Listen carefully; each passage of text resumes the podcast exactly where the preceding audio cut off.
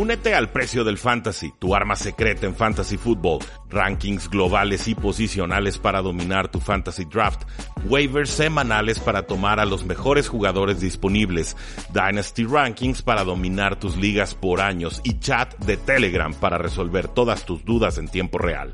Visita stam.store diagonal precio NFL o da clic al link en este episodio para suscribirte.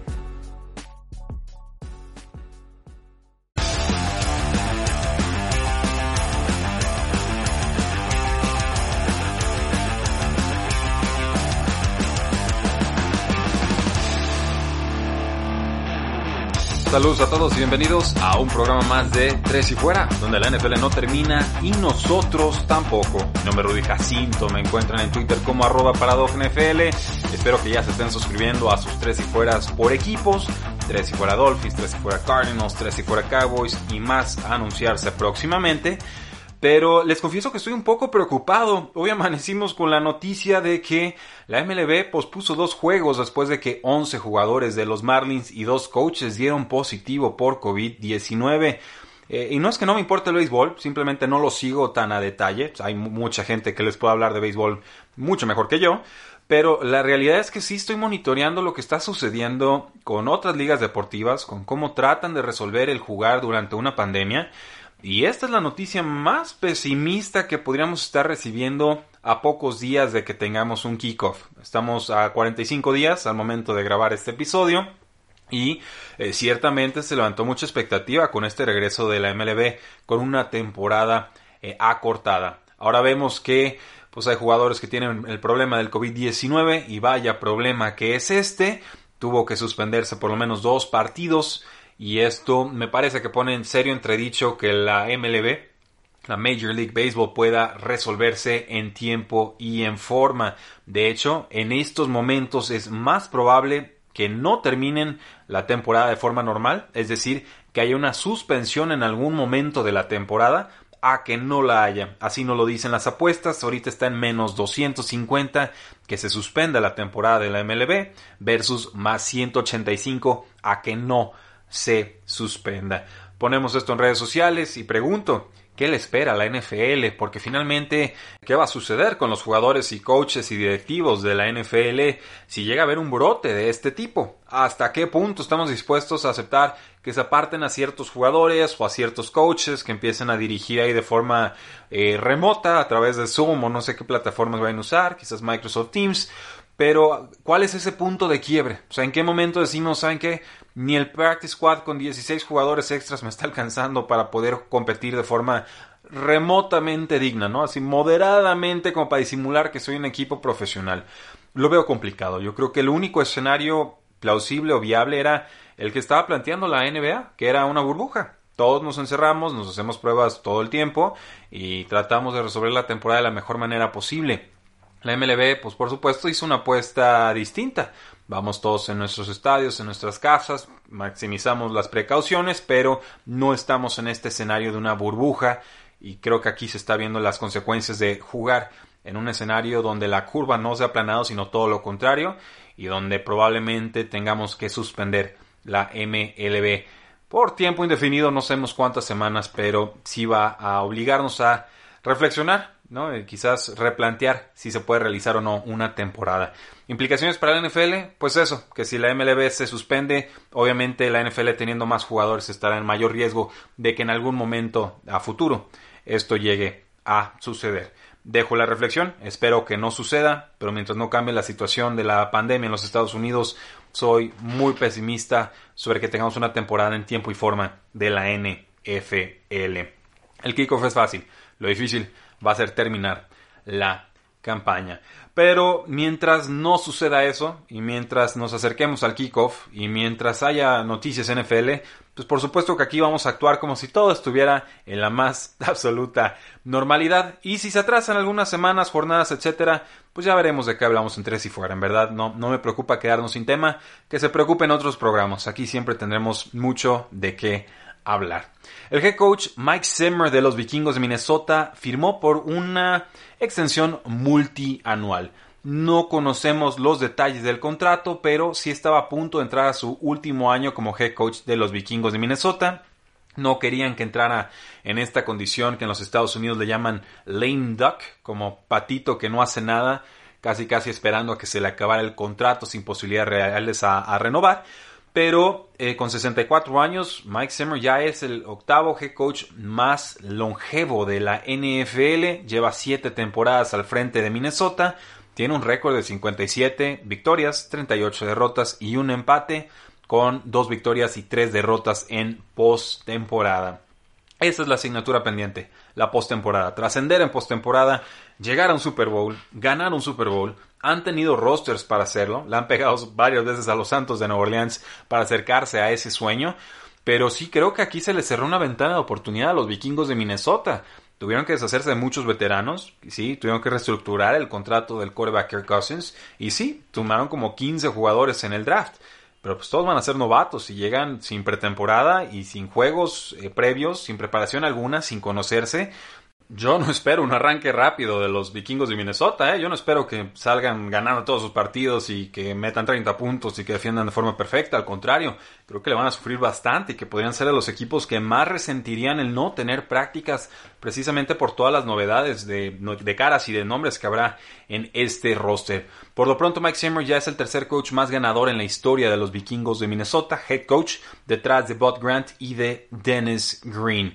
Eh, lleva muchas temporadas en la NFL, estuvo 15 años en colegial, llegó a la NFL en el 94, estuvo de asistente defensivo de los Vaqueros de Dallas y un rato ahí 2007 como coordinador defensivo de los Falcons antes de unirse con Marvin Lewis en Cincinnati en el 2008.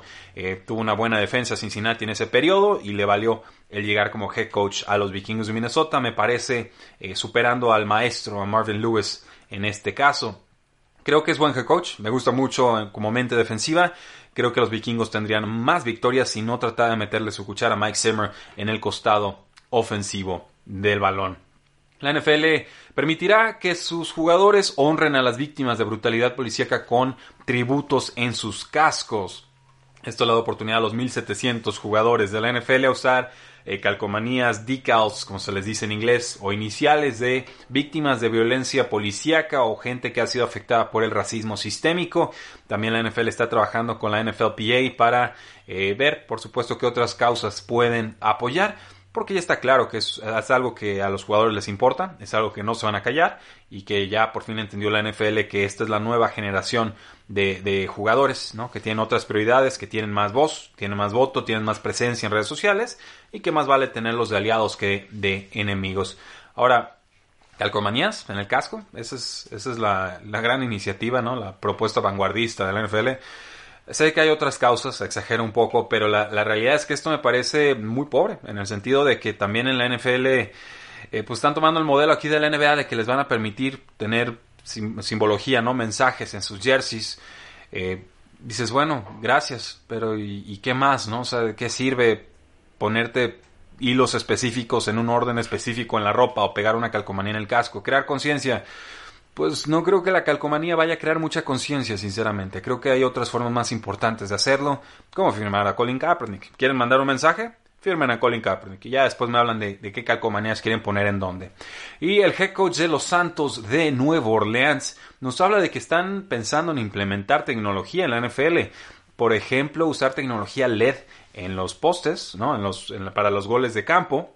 Y pues, también tener mejor tecnología con los chips Zebra que ya se están implementando a lo largo de los partidos. Estos chips Zebras ya se usan en juegos y se han usado desde las últimas tres temporadas para medir cosas como la altura, la velocidad, la rotación y la distancia que atraviesa cada pase y cada patada en los partidos, que es la tecnología que ya algo de esto, no todo, podemos ver en Next Gen Stats. Son chips que se colocan de forma muy cautelosa, muy específica, para que no afecten la trayectoria del balón durante el vuelo.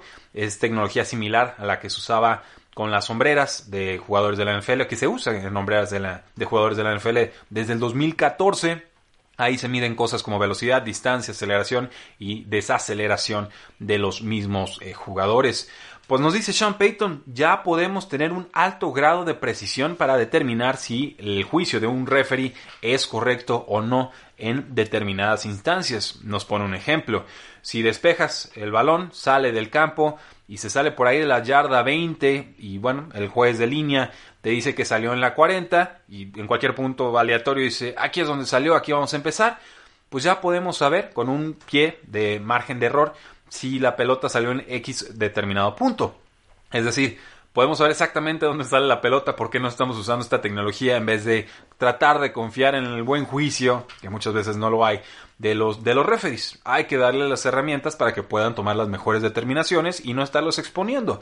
La realidad es que esta tecnología ya se usa en casi todos los demás deportes. La misma NFL con la repetición instantánea implementa en cierta medida esta filosofía, pero en el tenis ya tenemos el ojo de halcón. En el fútbol ya tenemos el VAR para revisar jugadas y ya también podemos revisar si entró o no la pelota para marcar gol.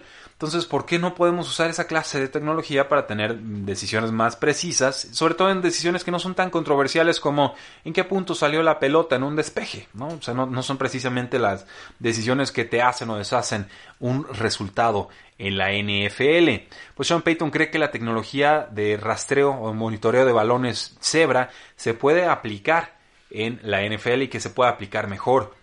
En el 2014 los Santos de Nueva Orleans se aplicaron y usaron estas tecnologías de forma independiente con la empresa Zebra y ahora pues una tercera parte de la NFL trabaja con el mismo grupo.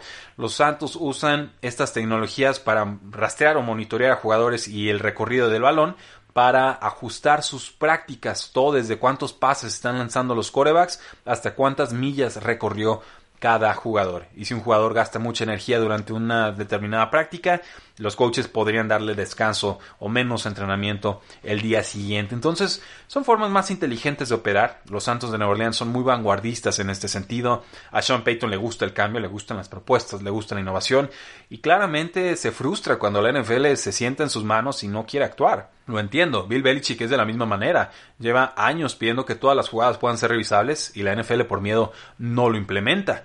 No los culpo, son tan malos tomando decisiones que cada jugada se las estarían retando. Pero ciertamente creo que el juego necesita que vayamos innovando, que vayamos mejorando y necesita que podamos implementar esta clase de tecnologías que no hacen más que garantizar que los resultados en el campo sean más justos y que los jugadores se lastimen menos y que todos podamos llegar tranquilos al fin de semana y decir lo que va a suceder en el campo es lo que tiene que suceder y que no habrá factores externos que afecten resultados para X o Y lado. En fin, esta tecnología me parece importante, que me hace bien Sean Payton en resaltarla. No creo que la NFL la adopte tan rápido como Sean Payton quisiera, pero ciertamente el primer paso para que suceda es mencionarlo y presionar y mantenerte ahí en el escaparate diciendo aplíquenlo, aplíquenlo, aplíquenlo. ¿Qué les parece? Algunas noticias generales de la NFL. Ninguna más importante que la de la MLB. Insisto, creo que el hecho de que se pueda suspender esa temporada por algunas semanas o por tiempo indefinido afecta de forma indirecta pero importante a la National Football League. Y a mí me interesa saber qué opinan ustedes. ¿Creen que la temporada inicia a tiempo? ¿Creen que la temporada se pueda realizar con sus 16 semanas? ¿Creen que como están programadas así se van a realizar? ¿O creen que vamos a tener que suspender algunas semanas y recorrerlas ahí a finales o mediados de febrero para poder más o menos tener una temporada que parezca lo suficientemente completa y justa para que quien sea que quede campeón no se le cuestione el hecho de haber ganado durante épocas del coronavirus. ¿Creen que todo eso pueda suceder o no? Háganmelo saber en redes sociales, ya saben, Facebook, Twitter, Instagram, YouTube. Estamos subiendo un video todos los días en YouTube. Ya vienen las previas equipo por equipo. Esas van a ser exclusivas de youtube.com, diagonal 3 y fuera, para que se metan, para que se suscriban, para que le den clic a la campanita de notificaciones y les lleguen todos los videos en tiempo real. Aquí en el podcast vamos a hablarlo más en general, en programas de los sábados, pero no, va, no tan a profundidad como si lo haremos en YouTube, para que se suscriban y lo empiecen a disfrutar por allá. Un fuerte abrazo, cuídense, la NFL no termina y nosotros tampoco. Tres y fuera. Hola, soy Rudy Jacinto, creador de Tres y Fuera. Si te gustó el programa de hoy, suscríbete a este y otros podcasts de la familia Tres y Fuera. Tres y Fuera NFL, Tres y Fuera Fútbol, Tres y Fuera de tu equipo favorito y claro, el canal de Tres y Fuera YouTube con videos todos los días. Porque si tu equipo existe, Tres y Fuera lo cubre.